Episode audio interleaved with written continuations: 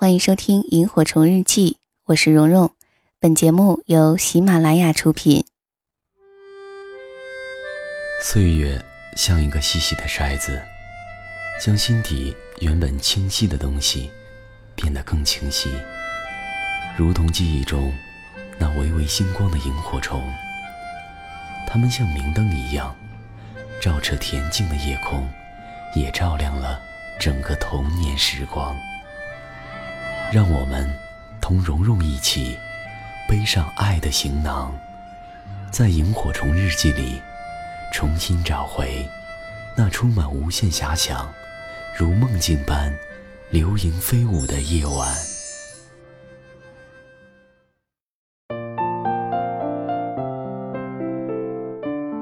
这里是萤火虫日记，大家好，我是蓉蓉。今天想给大家分享一篇咪蒙的文字。名字叫做“对不起，你的病，爱情治不了。”以下的时间，一起来听。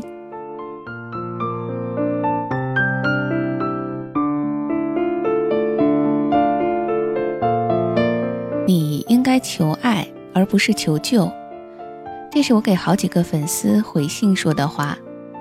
很多粉丝的故事看起来完全不一样，可是核心是一样的。他们都把爱情当成救命稻草了。今天讲三个印象深刻的故事吧。其中有一个粉丝叫阿冉，有一次他在淘宝上买了一条六十多块钱的连衣裙，被他妈骂了，说他这个月买衣服都花了好几百了。阿冉气死了，说：“我表妹每个月买衣服都上万块呢，他妈都不说他。”他妈说：“你别去跟表妹比，她家有钱，我们家没钱。”阿然很伤心，觉得不能这么一直没钱下去，必须要改变命运。她决心一定要嫁个有钱人。你别说，他还真是找到了。在朋友聚会上，他认识了男友。男友爸爸是开律师事务所的，妈妈据说也是女强人。她男友喜欢喝酒。每天都在夜总会，从晚上十点喝到凌晨五六点，然后直接吃个早餐就回家睡觉。阿然很烦他这样，但是她男友说：“我讨厌被别人管，你要是喜欢管人，那你就换一个。”阿然只能默默忍了。恋爱两个月的时候，阿冉催她带她回去见家长，她男友想都没想就拒绝了。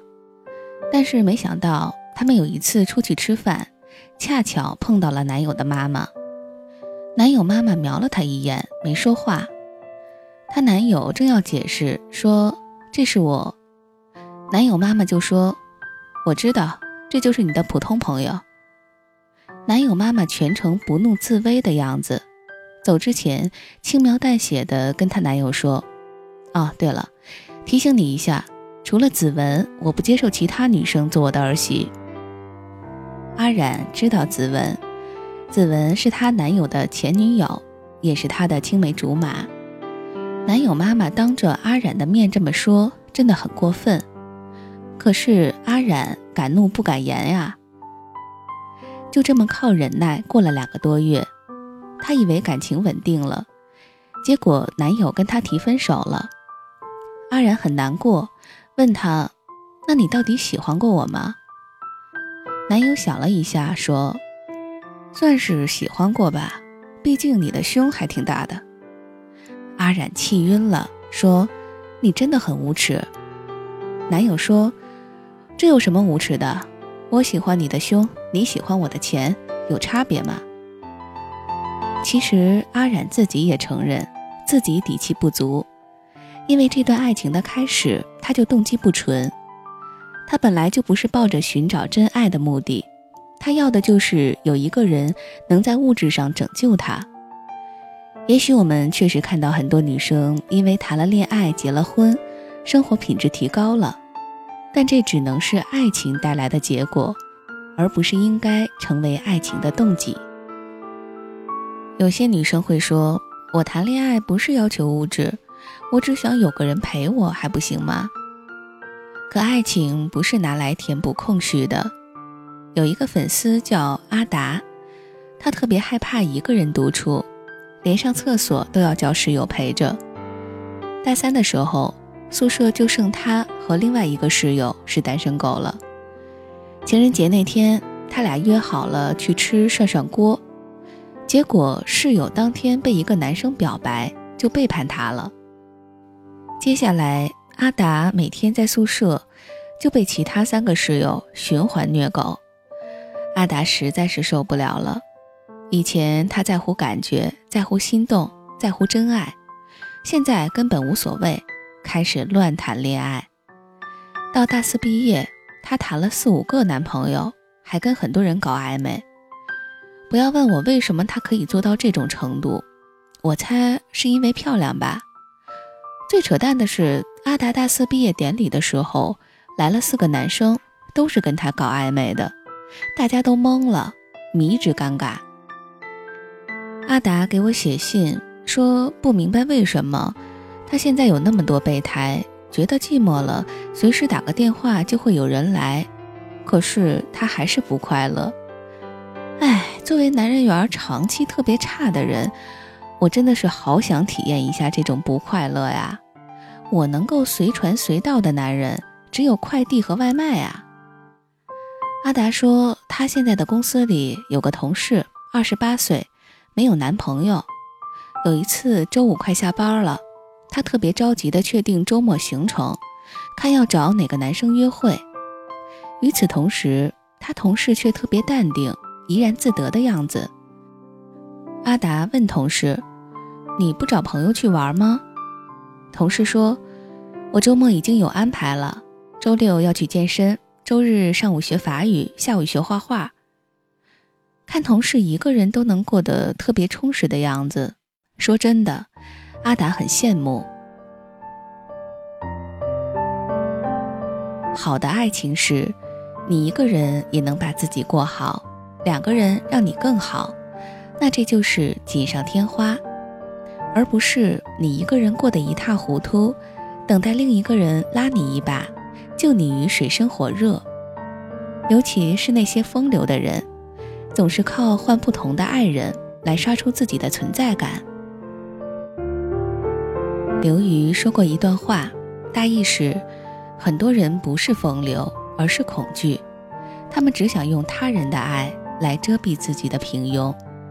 爱情的伟大之处在于，它可以填补一个人的空虚；爱情的渺小之处在于，它只能填补这个空虚。还有一个粉丝特别神奇，她和她男友是因为看我的公号认识的。她和男友是同一个公司的，本来不熟，两个人都经常在朋友圈转我的文章，一来二去就熟了。她男友说喜欢她的独立、聪明和能干，她很得意。结果才交往一个多月，她就被公司外派到上海。刚到上海，人生地不熟，加上她被调去了全新的岗位，她以前的优势完全发挥不出来。同事们都特别专业、特别牛逼，她一下就慌了，每天打电话找男友诉苦，说自己完全没有自信了。